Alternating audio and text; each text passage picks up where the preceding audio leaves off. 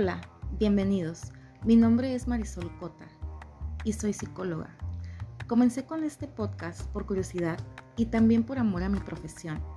Estoy muy feliz de poder tener este espacio de expresión y claro, de acompañamiento para ti que me escuchas. Mi intención es que reflexionemos juntos sobre muchos temas que aporten bienestar, que te hagan cuestionar tus creencias limitantes y poder ver juntos más allá de lo que a simple vista se puede ver. Te invito a descubrirlo. En este episodio platicaré sobre el ego y sus máscaras. Para comenzar, te diré que el ego tiene una función en nuestra vida, ya que la mayor parte del tiempo se manifiesta al momento de expresarnos o relacionarnos y por medio de experiencias sociales vamos creando mecanismos de defensa y actuación para poder adaptarnos en este mundo y ambiente social. Lo creamos. Sí, nosotros mismos vamos desarrollando habilidades para percibir qué es lo que necesitamos en ese momento para nuestro proceso de desarrollo. Solo que se ve afectado e impacta directo con nuestro ser esencial y no le permitimos manifestarse tal cual es. Y déjame decirte que el ego no somos nosotros. Por eso te invito a que sigas escuchando para que descubras de qué manera el ego ha impactado en tu día a día Interesante, ¿no? Bueno, comenzando, que el ego lo venimos creando desde, nuestras vivencias. Podemos decir que el ego es como un personaje que creamos de nosotros mismos y que creemos que nos representa como individuo. Y ante esto vamos viviendo experiencias basadas en estas máscaras del ego, creando interpretaciones falsas por medio de la frustración y de necesidades y se suman las creencias falsas que tenemos sobre nosotros. Ok, para ponerlo más fácil te daré ejemplos para que identifiques a tu ego y cómo has vivido con él y probablemente hayas tomado decisiones a través de él. Te haré una pregunta. ¿Cuáles son esas conductas que nos hacen sentir mal?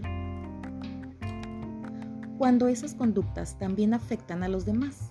Por ejemplo, cuando somos altaneros, cuando tienes un comportamiento agresivo, ¿Recuerdas un momento que hayas tenido este comportamiento? Probablemente esa discusión o plática haya venido de creencias y mecanismos de defensas basadas por el ego. Otra manera de reconocerlo es cuando nuestros pensamientos negativos como el miedo, la desconfianza, el rencor y emociones como la ira, la tristeza, la ansiedad, nos hace tener conductas que repercuten en nuestro entorno porque muchas veces utilizamos estos pensamientos y emociones para expresar ideas o cualquier tipo de comunicación. Estas máscaras se ven reflejadas por medio de conductas. Te nombraré algunas para ver si te sientes identificado con ellas. Empezaremos con el dominante y el manipulador. Las personas con estas conductas tratan de tener siempre el control para sentirse seguras. Seguimos con personas con conductas desconfiadas que siempre ven lo negativo de las cosas y de las situaciones y lo hacen defendiéndose y atacando. Este sería el agresivo defensivo. Otras serían personas que tratan de evitar situaciones que los demandan emocionalmente.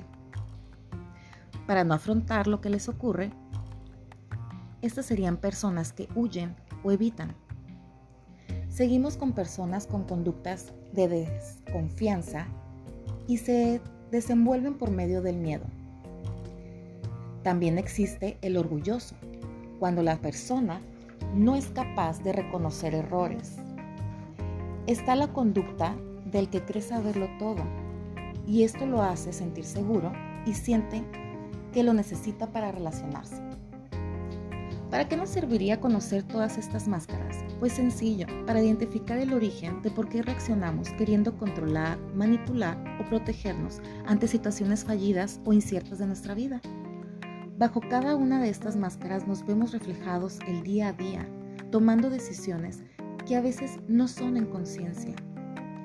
Y suele pasar porque no nos damos el tiempo de revisar desde dónde se están tomando esas decisiones si es por el ego o por la intuición o nuestra esencia. Lo importante no es rechazar el ego o eliminarlo, ese siempre estará con nosotros.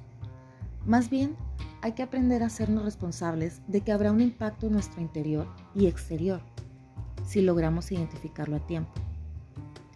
El ego sale a la luz en situaciones donde hay baja autoestima.